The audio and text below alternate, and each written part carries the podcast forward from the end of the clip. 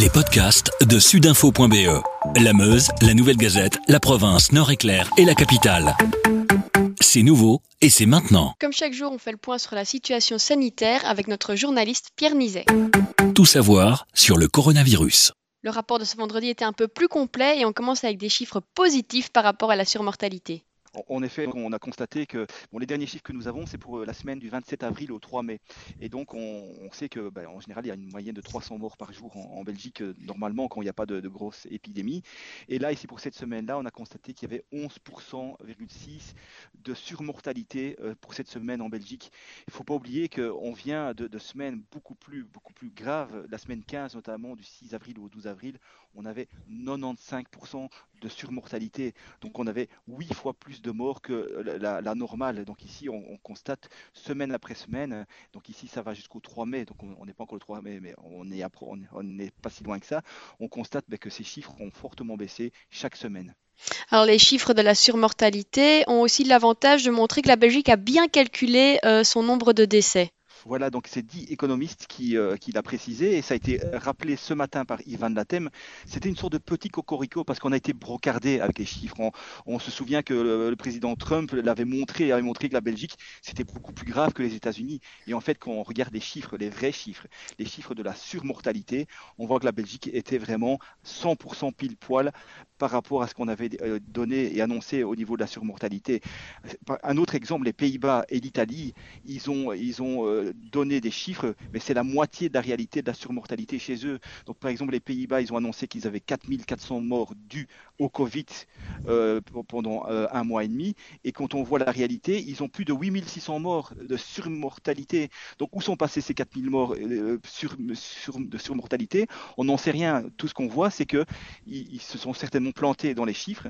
Ils n'ont pas tout dit. C'est la même chose pour l'Italie. C'est 50% de, surmortalité qui réapparaît maintenant dans, dans les chiffres officiels donnés par le pays. Alors pendant la conférence de presse, comme d'habitude, ils ont aussi fait le point sur la situation avec un bilan quotidien. Est-ce que vous pouvez nous donner les principaux chiffres à retenir? Et ils sont rassurants, même si évidemment parler de 56 morts pour un jeudi, c'est encore beaucoup, mais 56 morts par rapport à, aux centaines de morts que nous avions euh, tous les jours il y a quelques semaines, c'est beaucoup moins. Il y en a eu 15 en Wallonie et 10 à Bruxelles.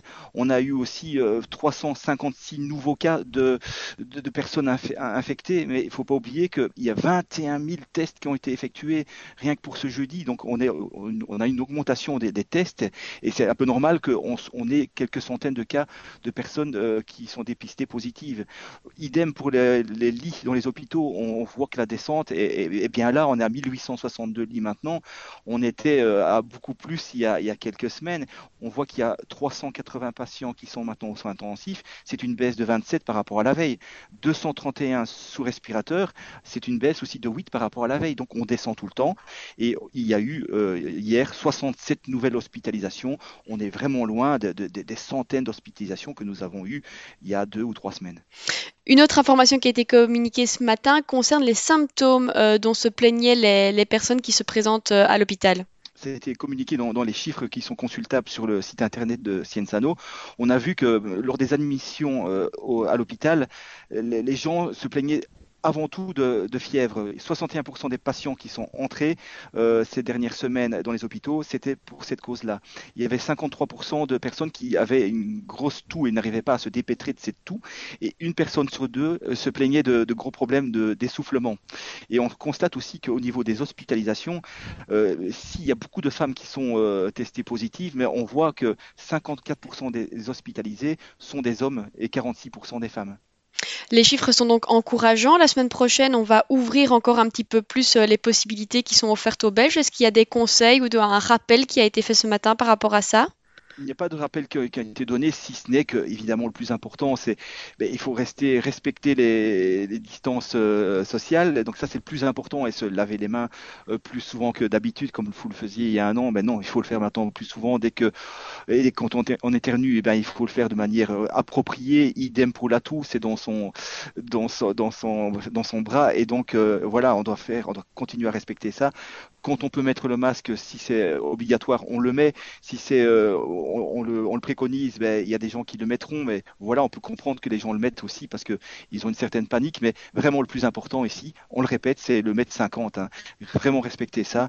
Et tant que vous faites ça, vous ne risquez rien du tout. Avec sudinfo.be, la Meuse, la Nouvelle Gazette, la province, Nord-Éclair et la capitale, passez en mode local.